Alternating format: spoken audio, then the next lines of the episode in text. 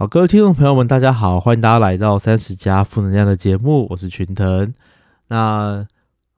其实我们最近这几集好像都是讲一些比较严肃 的的的议题哦，但是其实秉持着我们频道的初衷啊，其实是真的会很想要去挖掘一些，其实我们生活当中困扰我们蛮久，或者说其实我们很想要知道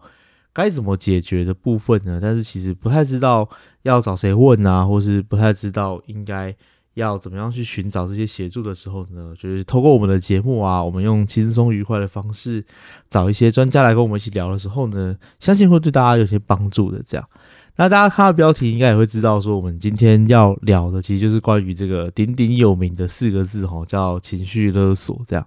啊，情绪勒索这个东西，其实尤尤其是我们台湾人哦，应该在生活当中或在网络上，就是大家应该没有少过，就是在自己的 IG 或 FB 发文，就是说啊，我今天又被情绪勒索了啊，情绪勒索好烦哦，就是我的谁谁谁又怎么样对我的这样，哦，可是。呃，情绪勒索这件事情到到底是一个什么样子的概念啊？我们生活当中哪些是情绪勒索，哪些不是情绪勒索？其实有时候真的要讲的时候，好像也不太知道那个到底是什么这样。而且，嗯，比较麻烦的事情是，如果当自己的身边的至亲好友啊，包括自己的家人，甚至自己的父母，对自己出现的这个情绪勒索的情况，又自己不得不去顺从的时候，到底我们应该要怎么？面对跟解决哦，对，那今天其实我们就是要来聚焦这个主题，这样，OK，那不免俗的呢，今天当然也是有邀请到一位来宾的来跟我们讨论啊，这个其实大家其实很常听见的，但是其实又不太知道要怎么去面对呢，怎么去呃思考的这个议题哦。那我们就是邀请到呃何真伟的这个心智商心理师，对对对，那我们就先话不多说的来欢迎他，好，我们欢迎他。Hello，大家好，我是何真伟心理师。那谢谢群腾的邀请，然后很开心有机会能够跟大家一起在线上做一个分享跟讨论。那我的专业主要是呃走精神分析取向的心理治疗。那我在联合医院松德院区的精神分析取向的心理治疗训练呢，今年已经呃进入了第四年。那平时我的工作比较多，是在身心科诊所还有智商所来服务。那我服务的族群主要是十八岁以上的成年人到六十岁以上的老年个案的精神官能症的心理咨商。那在我成为心理师之前呢，其实我有蛮多年是在企业工作的经验。那我是一间国际知名的教育训练机构，叫做黑暗对话 （Dialogue in the Dark） 的总经理。那之前我们帮了很多不同的公司、学校进行教育训练跟讲座。那所以其实以前我比较多是以讲师的身份出现在大家的面前。嗯但是其实我自己个人的内在，我是对于人与人之间的关系有很多的好奇。然后，所以我比较会去研究关系这件事情，就是会花蛮多的时间。所以今天刚好群腾邀请我来。分享这个主题的时候，其实情绪勒索它也是在讲一个人与人之间的关系，好像有一方感觉是好像有一方想要控制对方，然后有一方好像不得不顺从对方，它其实也是嗯人与人相处的某一种动力，其实蛮有趣的。那刚刚群腾好像有讲到说，在特别是在家人之间这样子的。部分是无法避免、难以逃开的。那我想先给大家一个概念，就是说能不能逃开，或者是会会不会被勒索，其实决定权都在自己的身上。嗯，就是了解。所以一开始的时候，我想先给大家这个概念，不然我们在听到情绪勒索的时候，有时候我们好像会先想着说，都是因为对方。这样那样，所以我才不得不这样那样，好像自己会先站在一个比较是受害者的立场，或者是一个被逼迫的立场。但是其实人与人之间相处的关系，其实它一开始就是一个比较对等的关系。但是到底为什么不知不觉当中就是会走偏了呢？好像自己一定要去配合对方，满足对方，其实也会有它后面的一些动力来存在。那我就先自我介绍到这边。好，谢谢郑伟。OK，那就如同曾伟说的好，就是在今天就是为什么特别请到他呢？就是来探讨一下，就是人跟人之间的关系跟相处。这样，像听众朋友们听到这个情绪勒索四个字哦，可能会开始搜寻，就是说自己生活当中有没有出现，就是哪一些类似的情况。但我自己的观察是发现，其实大家对于这个情绪勒索呢，呃，好像就是每个人的认知啊跟想象啊，其实都会啊不太一样。好，这当然身为主持人的我呢，就是一定会上网去稍微查一下资料嘛。OK，那我自己看到的这个情绪勒索的概念，其实简单一句话讲，大概应该就会是类似，就是说用一些负面的情绪或者是手段来去啊逼使对方去听从自己的意思来去做出就是我想要的这个行动，这样。那不不晓得对于就是在心理上专业的，就是说在学术上或者是呃临床上，对于情绪勒索的这个这个现象，就是会有一些明确的定义或者是类型吗？哦，其实关于情绪勒索的定义，就是不同学者他们的确提出了非常多不同的看法。但是我觉得在台湾，就是像刚刚群腾讲的，情绪勒索这个名词。是因为前几年周牧之心理师他出了一本嗯书，它就是叫做情绪勒索嘛，畅销到。真的，全台湾 好像几乎无人不知、无人不晓。然后，所以也开始引发很多人去思考说：，诶，原来我在亲密关系当中，我在与家人的关系当中，甚至在职场关系、师生关系当中，我所遇到的那种不舒服的感觉，是来自于情绪勒索。那在临床上的确常常会遇到，就是会蛮多人来询问说：，诶，我觉得我被父母情绪勒索了，我该怎么办？或是我被孩子情绪勒索了，我该怎么办？嗯，那这个时候，通常我们都会反问对方说：“诶，就是事实上是发生了怎么样的事情呢？”就会发现说：“诶，其实每个人遇到的状况可能不太一样，但是总归来说呢，就是我们把它分成勒索者跟被勒索者好了。”嗯嗯嗯，就是。勒索者主要他可能就是他想要达成自己的需求，他会利用恐惧感、责任感、罪恶感来操纵对方。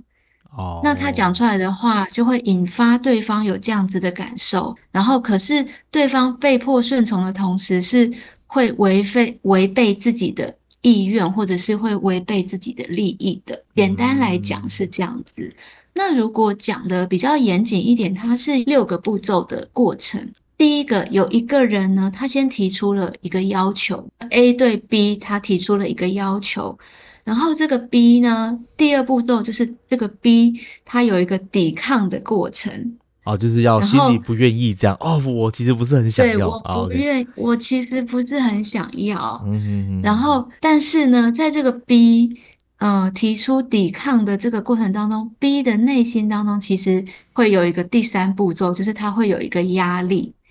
就会觉得说，我拒绝真的好吗？感觉我拒绝了他好像会很可怜呢，或者是如果我拒绝了他，是不是就不会爱我了？就他会有一个压力。然后第四步呢，是一个威胁，就是来自于 A，他就会继续的威胁。其实。大家可以看，其实人与人之间，如果我们不要讲家庭好了，嗯，就是任何一个人与人之间，其实我们常常会希望对方可以按照自己的意思来做嘛，对，或是我们放大来看，就是国家与国家之间的外交的战争也常是这样。你如果不听我的话的话，我就想要给你一点威胁，让你感受到压力，然后看你是不是会屈服。其实是一个。类似的过程，所以第第四个，嗯，这个流程呢，就是这个 A 他可能会有一些威胁，就说啊，没想到我之前对你这么好，原来我在你心中就只不过是一个这样子的人而已，原来我在你心中没有这么重要，就是让 B 感到内心非常的不舒服，然后觉得说啊。如果我真的不答应的话，我就会成为像他讲的那样的人了。所以第五个步骤就是这个 B 他就会开始顺从了，B 就会可能就说：好啦，那那我我我的别的什么事情，那我就不要做，我就去帮你做你要的这件事情好了。嗯，那并不事情并没有到这边就结束哦。B 就是帮 A 做了 A 想要的事情，或是听从了 A 之后，第六步骤就是所谓的旧事重演，也就是这件事情它会一再的重复。每当遇到 A 他想要的事情的时候，他就会再次提出要求，然后刚刚讲的一二三四五的这个过程，他又会再重复一次。那这个就是一个情绪勒索的过程。但是，嗯，我觉得大家要记这个其实不太容易。就是简单来讲，你如果在生活当中，你想要去判断，诶，我现在遇到这样一个事情，我在跟对方沟通的时候，我觉得很不舒服，我好像就是被迫必须要。做一个决定，或是做一些事情，是我原本不太想要的。就是大家可以思考一下，我刚刚讲的那三个元素，就是对方讲的话可能会利用你的恐惧感，可能会利用你的责任感，或是利用你的罪恶感，然后来达到他的这个目的，这就可以算是情绪勒索的一种啊。所以听起来这个。好像就像刚刚曾伟说的哦，其实这个就是当你要达成一个目的的时候，其实人就是会使出这样子的手段嘛。嗯，就像是拿着枪指着你的头，跟我用言语的刀子压着你的脖子，其实差不多的。哎，算是人性的一种啦。哦，对对对，但是这个情绪勒索这概念，我是觉得不知道我的想法对不对啊。但是说，之所以觉得它可怕的原因，是不是在于就是说，其实很多时候我们是。就是不得不去接受，或是不得不去顺从的原因，是因为当我我我跟对方的关系其实更加靠近的时候，就是我们被威胁要付出的那个代价，可能就会变得更大，或者是其实自己比较难以承受的，所以心理上会遇到一些挣扎的时候，就会让自己觉得更加的痛苦。这样，呃，我觉得群腾刚刚讲的两个点，我觉得蛮好。一个就是说我如果不去做这件事情，我会付出代价。然后第二个就是说，我如果愿意承受这个代价，我心理上我能不能承受？OK，就是会面临到这个很大的挣扎，这样。这个这个，我觉得的确它是一个蛮现实的挣扎。那所谓的那个代价，我觉得是比较现实层面，就是外在层面的经济考量。譬如说，呃，如果在公司来讲的话，可能我的考绩或者是。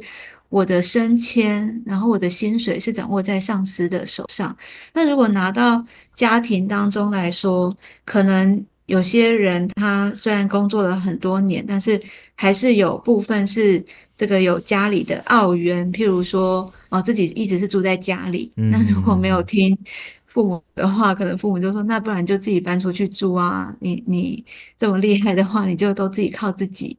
那呃小孩子可能我就会觉得说。我我也很想自己靠自己，可是我现在好像能力还不够，然后他会有一个现实上面的考量。但是其实呢，还有另外另外一个，就是刚刚讲的心理的承受度。如果今天这个小孩子他就是下定决心说，对我就是要有一个呃自我独立的生活，我不要再。受呃父母的一些情绪的辖制的话呢，他决定他自己一定要出来住，那他还会有另外另外一个内在的想法，可能是这样子，我的父母会怎么想我呢？有有的人他可能会想说，如果我离开了父母，父母会非常伤心的哦，他们离开了我，他们会活不下去的。然后，或者是如果我离开我父母，就是别人会怎么看我呢？家族会怎么看我呢？家族可能会觉得我就是一个非常自私 自利的人。对对，特别华人的这个孝顺的概念，就是很比比较相比之下比较强大一点，就会很怕别人说是自己不孝顺。OK。然后，其实我我有时候都会问我的个案说，就是孝顺对你来说的意义是什么？为什么这么重要？那其实常常会有人跟我说：“我我不知道哎，嗯，不就是很重要吗？这个需要理由吗？人就是应该要孝顺。通常我们遇到类似的事件的时候，我们可能就会觉得卡住了，会觉得。”没有办法做决定，或者是没有办法继续往下走。可是，其实我觉得大部分的时候是卡在我们内在的一个想法，就是就是我的一个信念嘛，就是我认为必须好像应该要这样，但是我的心里告诉我我不愿意。可是就 就是对，就是脑子觉得说好像应该这样做还是对的，可是心里就觉得很痛苦，这样。啊。但而且重点是我们内在的那些信念跟想法，它不一定是正确的。嗯哼哼哼，但是我们会一直根据我们内在坚信不疑的那个信念跟想法，继续的往前走。我我现在并不是要说。嗯，孝顺是错误的，孝顺是不好的，你不用孝顺。而是我们内在对于很多事情的看法，有时候是很错综复杂的。是，就是孝顺，它也许是一个好的价值观，可是当它如果你在做这件事情的时候，已经超过自己能够承担的，然后超过自己心理当中能够负荷的一个界限的时候，有些人他就能够画出界限，有的有些人他就没办法画出界限。所以听起来就是情绪勒索这件事情，虽然那个压力跟这个勒索的行为啊是来自于对方啊，可是其实很多时候我们之所以会产生问题或者是产生痛苦，其实是来自于自己的信念跟现实的冲突，还有就是自己对于自己所赋予的枷锁跟捆绑哦。听起来好像蛮多案例是这样子，就是对方只是说了一句话。但是因为我们自己认为好像就真的必须应该要那样，你又不想，但是你又觉得你必须，然后就很痛苦。嗯嗯，所以好像不是因为，就好像不是因为对方逼着你痛苦啊，好像是因为就是当我们自己的想法跟认知跟现况产生冲突的时候，我们才会产生痛苦嘛。是啊，所以情绪勒索这件事情，它要成立的话，它是必须双方都有贡献。哦，就是并不是单方面的事情。OK，就是当对方勒索了你，但你也愿意被勒索的时候，你就会很痛苦。对对对，啊，对，那所以如果说当当有有些人就狠下心来，就是哦，那我就不要听你的话，代价没关系，我付啊。那反正我就是要按照我的想法跟我的人生的准则来走，那这件事情就不成立了嘛，对不对？当他没有被勾到的时候，OK，这件事情就。就不会成立，但是的确就是当如果有另一方说出情绪勒索的语言，即使自己还没有上钩，但是我我知道就是听到那些话，心里就是一定会不舒服的，是，所以他的确就是会呃给人带来一些不舒服的感受，但是他未必会阻止呃阻挡我们追求我们想要的生活。其实回应刚刚这个曾伟提到那个例子啊，就是我就想到说，我身边有一个蛮鲜明的案例啦，就是就是说那个那位朋友他就是离开了父母啊，然后在台北啊结婚工作有了小孩这样，然后当然就是父母自己含辛茹苦了养育他长大嘛，那他他在台北也开始就是慢慢有了好的薪水啊，好的工作这样，可是到了后来就是当。这个父母那就会跟他说：“啊，那就是孝心费嘛，对不对？就是每个月固定的孝心费。那当然一开始这都很合理啊。可是到后来，这个朋友就发现好像事情不太对劲，就是说，当这个父母在经营事业，可能有有有缺钱啊，或是家里有需要急用啊，或者是任何的需求的时候，其实就是一通电话打上来，然后就跟他说：‘哎，我们最近有什么困难？那你是不是可以借我们一些钱？’这样。”那这个朋友当然一开始就是基于孝顺，就是都不过问嘛。哦，对啊，给钱理所当然，天经地义啊。父母养育我长大，然后再再陪我读书，对我现在回馈是正常的。可是久而久之，他就会发现，就是这个好像没有一个限度哦，而且，而且对方其实也那个理由越来越就是越来越奇怪，这样，甚至有时候是没有理由，就是反正就是借我钱这样。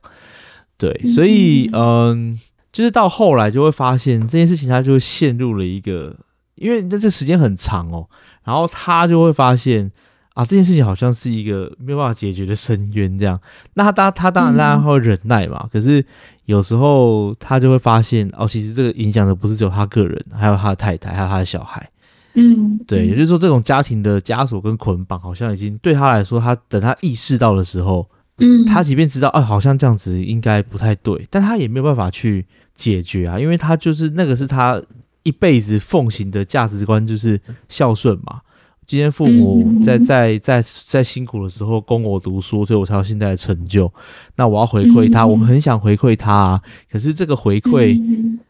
会却因为对方父母的有一些心态的可能不是很正确的关系，来导致这个回馈被践踏了，或是导致这个价值失去了。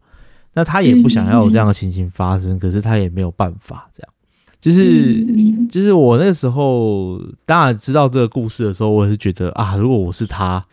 好像也是真的有点无解哦，就是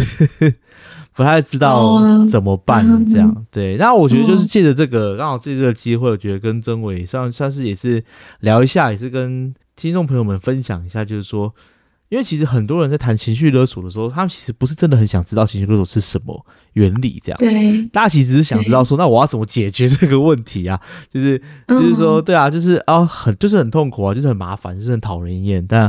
那我应该要怎么样去面对啊？其实上去 Google 的时候，其实蛮多的文章啊，心理师或者是一些就是那种新闻报道，其实都会有提到一些解决方式啊。但是，那解决方式不外乎就是当你。分辨得出你正在处于情绪勒索的状态，或是你发现自己被勒索的时候，那可以的话就是避开这样的人嘛，你就分辨出来哦，你你会常常这样对待别人，那我就不要跟你有来往，这样就好了，或者是说我就小心你，提防你，不要让你制造出那样的情境勾我上钩，这样就好了。对，可是以我刚刚的例子，或者说其实我们身边经历过很多，就是相信很多身边都有一两个这样的朋友啦。就是真正让人痛苦的，并不是那种职场或者是朋友之间的这种霸凌或是欺负啊，那个就是大家都知道可以避开。但是我觉得最痛苦的是来自于自己的血亲家人，甚至是来自于自己的父母那样子的东西。是有两种情况，一种情况是你你知道，可是你不得不顺从；第二种情况是你可能自己也不想要违背你自己的价值信念，但是这样的遵从价值信念的结果。就会让你不管是在经济上，或是在情绪上，甚至是在生活上，甚至是你的人生的家庭的经营，都会遇到很大的限制跟阻碍，对啊。那当这样的情况的时候，你又不可能就是跟你的上司一样，就是我就不理他，我就避开就好，对啊。那当这样的情况的时候，就是我们应该要怎么去面对跟处理这样子的问题啊？我我觉得刚刚群团讲的这个例子，它其实。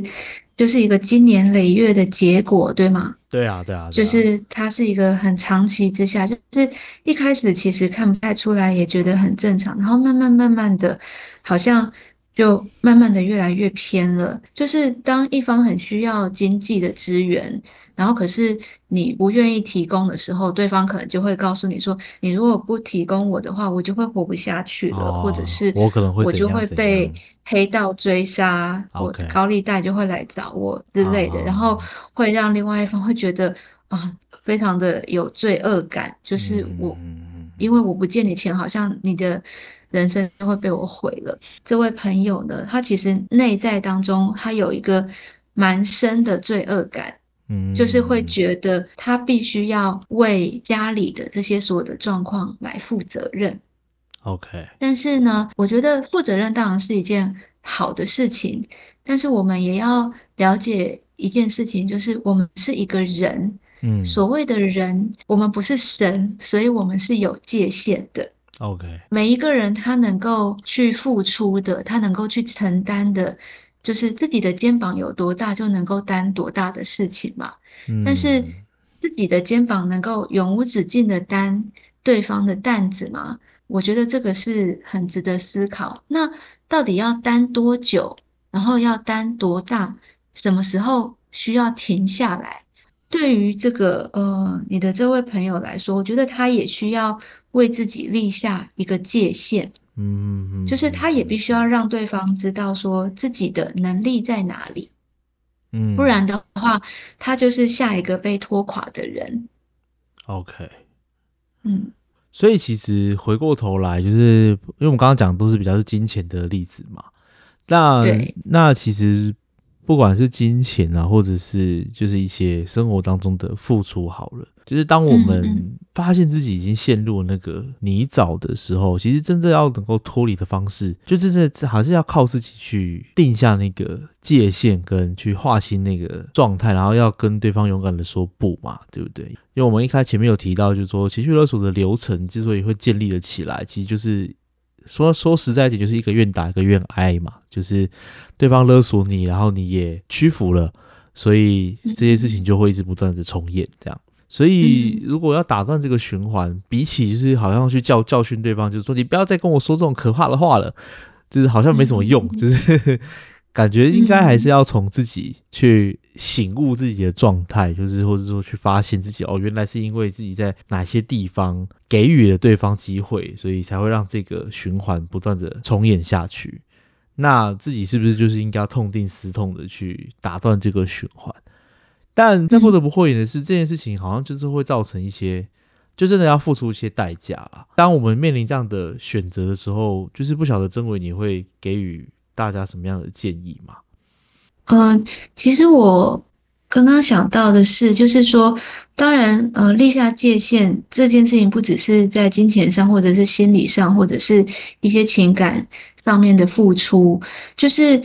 呃，我先讲一下，就是有些人会没有办法立下界限的原因，跟他自己的就是内在的自尊是有关系的。哦，就是他的自尊心必须要靠外在来给予他。如果对方肯定他的时候，他的自尊就提高；如果对方贬低他的话，他的自尊就下降。那这样子的一个。状态之下，我们就可以看到他自己本身的自尊是没有一个很长的位置的。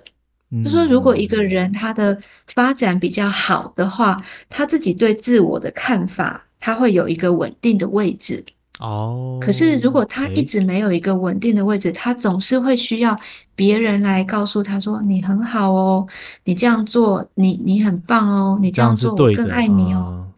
对，所以其实真的是需要回。到自己的内在，但是，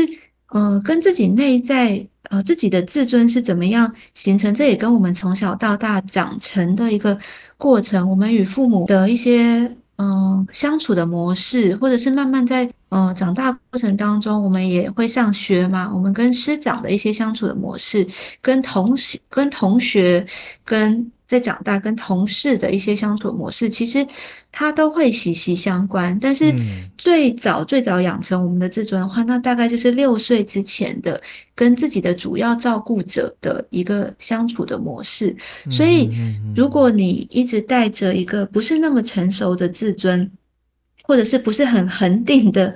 自尊，然后在不停的跟别人相处的时候，就会特别的。容易感受到自己那种忽上忽下的心情。OK，每一天都会觉得很彷徨。嗯，每一天都会觉得自己怎么今天觉得很不舒服。然后，但是哪一天被人称赞，你又一整天你都觉得容光焕发。OK，对，所以真的是需要回到，比起我们去要求对方，其实我们更容易做的是。我们去看我们的内在。我其实不管是在哪边演讲，我我都会蛮想要推广一个概念，就是说大家不要觉得，呃，心理智商是一件很可怕的事情，或者是觉得要去智商的人都是心理有问题的人才需要去智商。我常会跟大家说，就是你更当你更想了解你自己，然后你对于你自己有一些困惑。或者是你自己有一些想法，你觉得很打结，你你有各式各样的想法，可是你好像就是没有办法往前走的时候，你需要有一个人在你的旁边帮你看一看你的那些想法，然后帮你梳理那些想法，然后那些想法在这个人的面前，不管是怎么样的想法，他不会被评价。他不会告诉你说你这个是很好的想法，你这样想很好，或是你这样想很不好。他会用一个很中立的态度来呃靠近你，然后来聆听你，来理解你。我觉得每一个人都需要有一个这样子的过程，特别是如果很容易觉得自己是很容易陷入在一个情绪勒索的被勒索方的这个位置。嗯，当然，如果很常去。勒索别人的人，当然也也需要去看一下自己的这个行为模式，就是因为他通常是造成别人困扰的人嘛，所以他通常他可能不会去意识到自己有问题，说他有这样子的状况。OK，对，没错，那所以比较容易的是，容易被勒索的人，他更要去看一下自己的内在状况，因为有些人就是他就是会很容易觉得别人讲的比较对。嗯，如果就是两方都提出意见，但是自己的意见没有被采纳，他就会容易觉得一定是我做错了，一定是我想错了，或是我哪里不好，嗯，或者是别人对他做出很严重的呃不该做的行为，甚至有时候是一些暴力嘛。我们常知道，在亲密关系当中有这所谓的恐怖情人，没错，或者是怎么样，有一方一直成为挨打的一方，然后没有办法反抗的一方，嗯，这个时候也要去思考一下，就是好像他内在当中会有一个。呃，我只要不这么做，就不会惹你生气。那我就一直避免，不要惹惹你生气就好了。嗯，可是越相处越相处，还是会发现，不管自己怎么做，对方永远都会生气的。其实跟自己是没有关系的，但是这个被勒索的一方，他还是会不断的想，一定是我哪里做错惹你生气了。嗯，所以我必须要忍耐这些东西。对啊，所以我觉得比起要改变对方，真的大家先去改变自己吧。我我觉得真我要表达，并不是说就是就是说这样有什么错，而是说我们怎么样可以去调整着自己的状态，让自己可能变成一个更健康、更更有力量去抵抗一些就是外在的压力或者是勒索的情况。因为我自己的经验是觉得，这个人哈，别人要怎么对对自己，其实没办法控制对方的。他要对你好，或是他要拿拿刀拿枪攻击你，这是他的决定，你只能够去应对，你没办法去控制他不要对我怎样，他就是会对你怎样啊。但至于对方假设都已经拿刀拿枪攻击过来了，但我们可以选择保护自己不要受到伤害，也可以选择被他伤害。我会我会觉得最后可能可能就是我自己的生活经验，再加上刚刚跟曾伟对谈的结果。不是结果啦，就是 刚刚跟曾伟这样子聊下来，我自己有一个蛮大的体会啦，就是不管别人怎么对我啦，最终会产生什么样结果，那个是我自己决定的。对，就是说我可以决定它是一个好的结果，或是它是一个会对我造成伤害的结果。这样，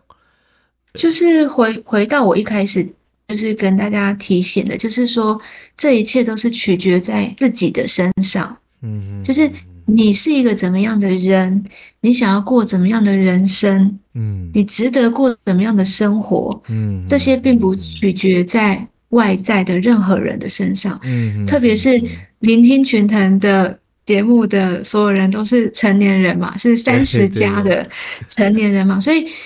我们已经是成年人了，所以我们为我们自己的人生负责任。是是，我可以决定。我要怎么样来面对这些？但是我并不是说这个过程不痛苦，过程一定会痛苦。嗯，可是我们可以慢慢的透过更了解自己，在未来人生当中，那个被勾住的感觉会慢慢的减少，慢慢慢慢的减少，你的人生就会更平静，然后更安稳，内在也会更加的平静安稳。好，感觉我们最后这个节目的尾声呢，就是这个曾伟等一下把那个 email 跟联系的方式留在我们的那个资讯栏当中，这个这个节目就可以结束了。这样，对，听到这边的听听到这边就是啊，这好，这个我得到很大收获。那我接下来怎么做呢？好，去看资讯栏，去看资讯栏啊，就是跟跟曾伟联联系就可以了。好好了解。一半是开玩笑的啦，但是等一下这个资讯真的要给一下，这样。好好，OK。那其实因为那个有有些人会想说，那个呃自费的心理咨商其实是比较贵的嘛。那我其实也很常提供给大家，就是。呃，其实我们的政府也都有提供很多很不错的咨商或者是咨询的呃一些福利吗，我都把它称之为福利，就是说每一位市民，其实你如果愿意的话，其实在呃一些机关里面都可以找得到一些比较嗯相对来说经济负担不会那么大的咨商或者是。咨询的一些办法，譬如说，如果是住在台北市的呃伙伴呢，就是在每一个区，我们有很多区嘛，什么信义区啊、大安区、南港区等等，每个区它都会有这个呃卫生中心嘛。那卫生中心里面其实都会有排班的心理师。那如果去呃那里做挂号预约的话，每一个人的费用一次大概是两百五到三百之间吧。嗯嗯。那每一位市民有六次的三十分钟的咨询的机会。嗯。所以我觉得就是有一些嗯社会当中很不错的资源，我也都蛮鼓励大家去运用，或是大家可以去呃市立的联合医院，其实医院里面也都会有一些很平价的呃公费的咨商的一些资讯，也可以都可以打电话去问问看，这样子。对，这时候就要赞叹台湾健保真伟大，这样。对啊，对啊，也是大家的付出，这样。对对对，这倒是的确是真的啦。对，好，所以感觉最后这个卫福部应该要找我们叶配了，就是 推推广心理智商这样。对我自己是真的蛮蛮感谢曾伟这样分享啦，因为自己其实也是蛮推荐啦，就是大家就是当做是就是去聊聊天，了解一下自己状况。其实这就不是。像大家所说所想的，就是说有病有问题才需要解决啊。就是一个人一个人担着也是担着嘛，那找人协助担着也是担着啊。反正重点是那个担子能够担着就好了，谁管你怎么担的，对不对？对啊，它其实就是一个照顾自己的过程。譬如说，我们我们很常去按摩嘛。或是女生很喜欢去做脸嘛，或者是我们会花钱去健身房健身嘛。那其实同样的，就是你照顾了你的脸，你照顾了你的外在，你照顾了你身体的疲劳。那你的内在疲劳，你的心灵疲劳的时候，你也需要去照顾它一下。我觉得是这样子的概念。没错，没错。好。所以最后我们节目结尾就是要告诉大家哈，就像是这个女生去做脸保养自己的，就投资自己呢是不会被指责的一样哦。就是大家如果要好好照顾自己的心理健康的，好好投资自己的啊心理的状况的话呢，这个也是不会被指责的。好，大家不用担心。OK，非常感谢曾维今天是来跟我们分享这个聊一下有关于情绪勒索的部分。啊，我觉得今天这个这一集真的含金量很高了，大家这 可以对对对存存下来，就是可以多听几次了哈。就相信就是有很多的分享跟经验，其实跟大家的啊生活当中其实可以有相互回应的这样。